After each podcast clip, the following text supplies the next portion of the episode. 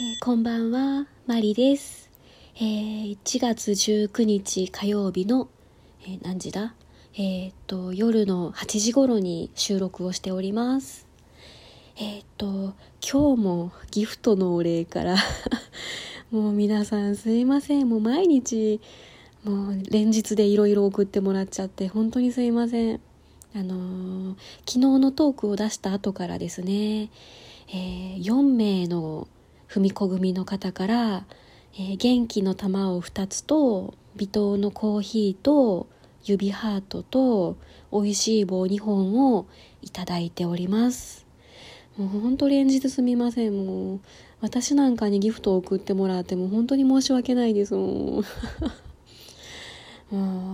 あとですねギフトの他に踏み子組の方からメッセージも頂戴してまして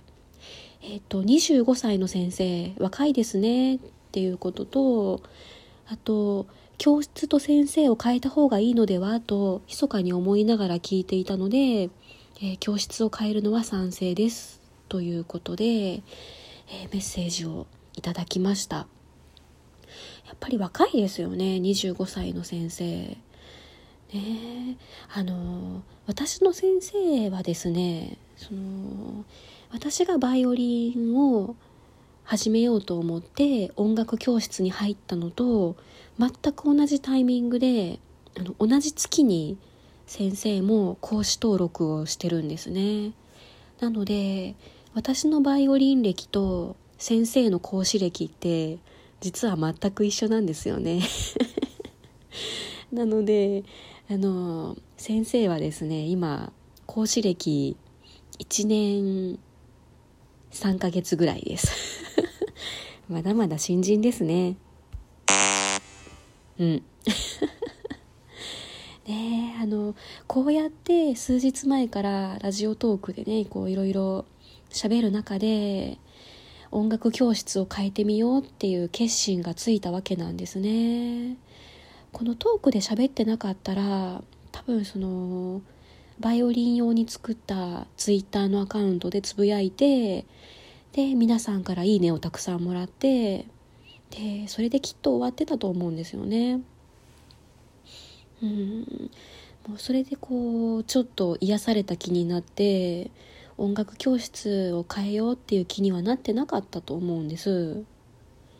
ただこうラジオトークで毎晩しゃべることでこう自分の声でその自分の言葉にするとすごくなんか気持ちが整理されるんですよね。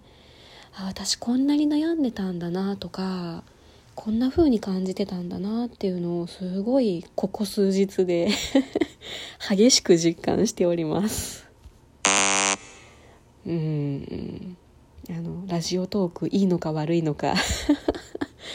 まあでもあの歩前に進み出す勇気をもらえたっていう意味では多分ラジオトーク喋っててよかったんだろうなと今では思っています。でまあ今悩ましいと思っているのはですねその次回のレッスンから2月末までに辞めるまでのレッスンがまあ当然あるわけなんですけどそれに行くかどうかっていうのでね今悩んでましてえっと1月が残り2時間で2月の4時間えっとあとは緊急事態宣言の時の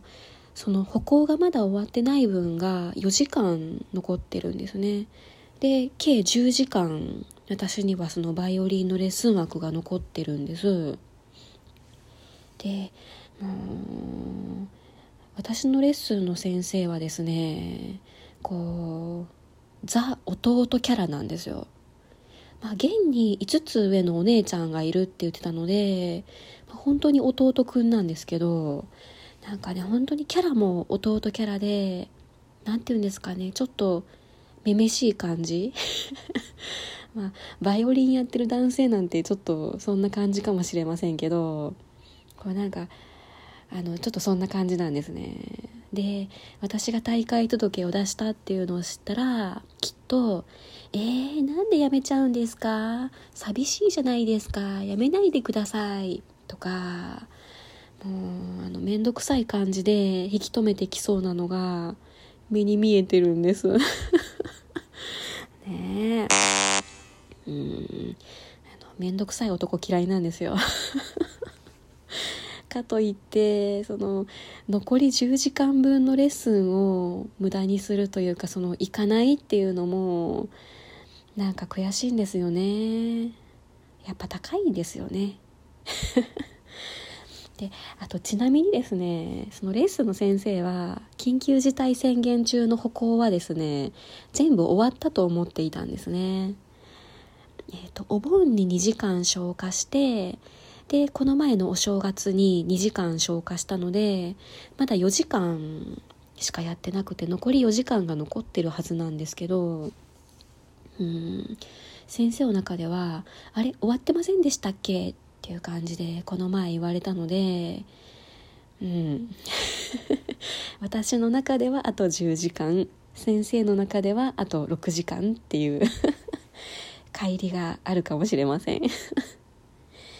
であの私が辞めるっていう情報が先生に言ってしまったらやっぱり生きづらくなると思うので、まあ、それまでに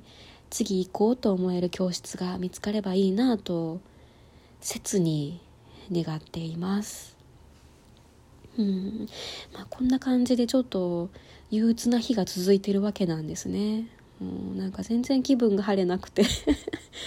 なんかこうずっとどうしようどうしようって考えてる感じでうんただあの教室は変わってもバイオリンは頑張っていきたいなっていう気持ちがやっぱりありましてですね。でまああのそれを形にしようと思いましてあの自分に向けてのプレゼントっていうことで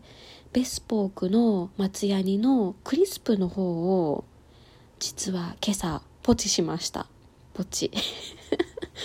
買っちゃいました。うん。あのー、松ヤニなので長持ちするのは分かってますけどでもベスポーク安くないですよね。なのであのどうしようか悩んでたんですけどね。まあでもこういう時こそあのバイオリンに関するものを買って続けるぞっていう気持ちを維持したいなと思ったんですね。で少し前にサプルの方を買ってたんですけどそのやっぱり使い比べてみないと自分にどっちが向いてるかって分かんないなと正直思いましてで両方揃えたくなったんですよね。でついさっきその発送しましたっていうメールが入っていたので多分週末には私の手元に来るかなと思うんですよね。早く使ってみたいなと思ってます。でもねあの自分に合わなかったらどうしようかな。クリスプの方なのでねその合わなかったら文子先生に寄付しようかな。でもさすがに人が使った松屋には嫌かな。うーん。と松屋にといえばですね私少し前まで業務？えっ、ー、と業務？業務？を使ってたんですけどあのベスポークに変えてみてからこう程よい引っかかりがあって結構気に入ってるんですよね。いやね。あの初心者が何言ってんだって笑ってください。うん。ねその何がいいかって分かんないんですけれどもそのいろいろちょっと使ってみようかなと思ってるんですよね。あとあの私が本当に難しいなと思っているのが片手の方なんです。何だったかな？メープルなんとかみたいなやつも使いましたしあとクンのブラボー。あの普通のクンじゃなくてブラボーの高い方とかもあの勧められてちょっと使ってみたりしてたんですけど結局私はですねえっとマッハ1のあのカーブがきつい方 えカーブがきつい方に最終的に落ち着きましたね。なんかこうちょうど肩のラインに当たってくれてあのうまく乗っかってくれる感じが好きなんですけれどもただあのクッションがないんですよ。なんかあの本当にあのふわふわのクッションとか一切ついてなくてでそのこう乗っける部分もしばらく使ってるとなんかだんだんツルツルになってくるんですよね。なので長い時間弾いてるとちょっとずつ肩からずれてきてしまうのがちょっと困りものです。でもマッハ1はね軽いんですよ。あのそのいらない金具とかがついてないのですごく軽くてですねお気に入りです、うん、であと最後の話題なんですけれどもあの教室探しの方の話なんですね、うんまあ、ちょっといろいろ探してみてあの電話とかもいろいろしようかと思ってるんですけどその前々からうちでも音楽教室やってるのでもしまあそういう教室を探すことがあったらどうぞっていうふうに言ってくれていたところが2箇所ほどありましてですね。でまああの全然知らない教室の門を叩くよりかはあのまだその私の楽器とか私の実力を分かってくれているところの方が聞きやすいかなと思ってその2箇所からまずは聞いていってるんですね。で1箇所はまだ調整中というかまだ返事が来てないんですけれどもそのもう1箇所の方はあの土曜日か日曜日でその無料体験レッスン行ってみたいですっていうことを言って、えー、今具体的に希望日程をお伝えして調整してもらっています。